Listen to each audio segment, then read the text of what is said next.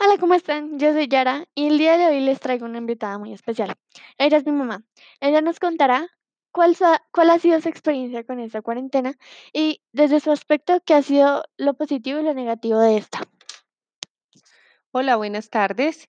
Eh, sí, efectivamente, yo soy Liliana, la mamá de Yara Hernández. Entonces, ella me pregunta eh, qué he podido sacar positivo de la cuarentena.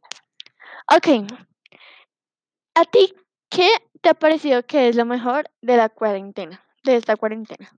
Bueno, lo positivo de la cuarentena tiene varias cosas. Uno, porque puedo eh, compartir más tiempo con mi familia. Dos, porque puedo hacer más ejercicio del que hago normalmente.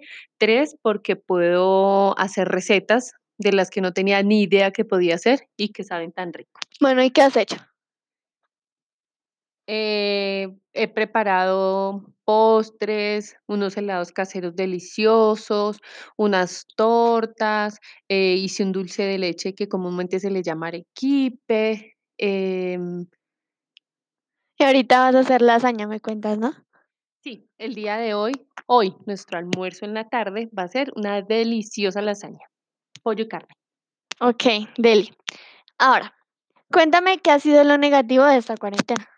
Bueno, lo negativo son muchas cosas, ¿no? Yo creo que mm, mi preocupación creo que debe ser la de muchas otras personas que también, al igual que yo, están en la casa, pero pues digamos que ahora lo que se ve afectado en todo el país es la cuestión económica.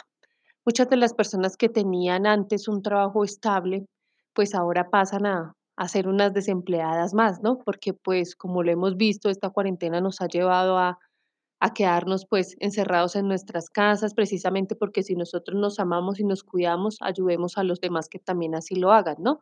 Eh, pero pues eh, vemos afectado la economía, muchas empresas entran en quiebra, otras están en crisis, va a haber mucho más desempleo, eh, los chicos ya no van a poder ir a clase presencial, todo les ha tocado hacerlo pues de manera virtual.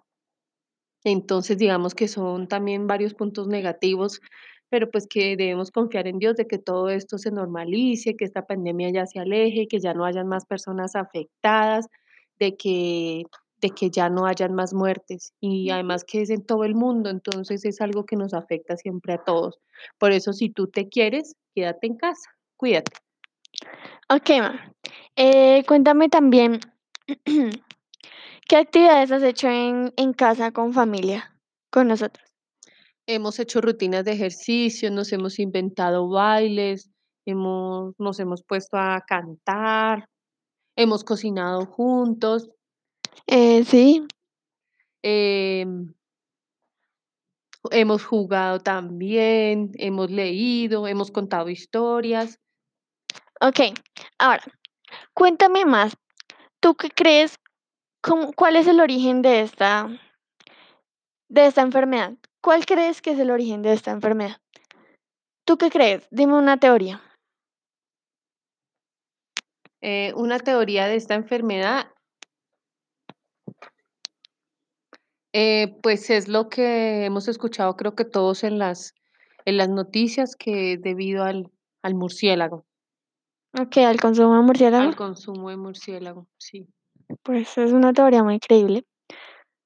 Em, Pues digamos que digamos que podemos compartirlo de creíble porque, pues, viene de un lugar donde no es tan tan sana la comida, porque la comida de allá no es sana, no es tan entonces raro que se coma, y no es tan que raro. se consuma. Exacto. Ok, eh, pues bueno, muchas gracias por estar aquí, por atender a esta entrevista. Em, gracias y recuerden quédense en casa. Bye, Chao, cuídense. bye.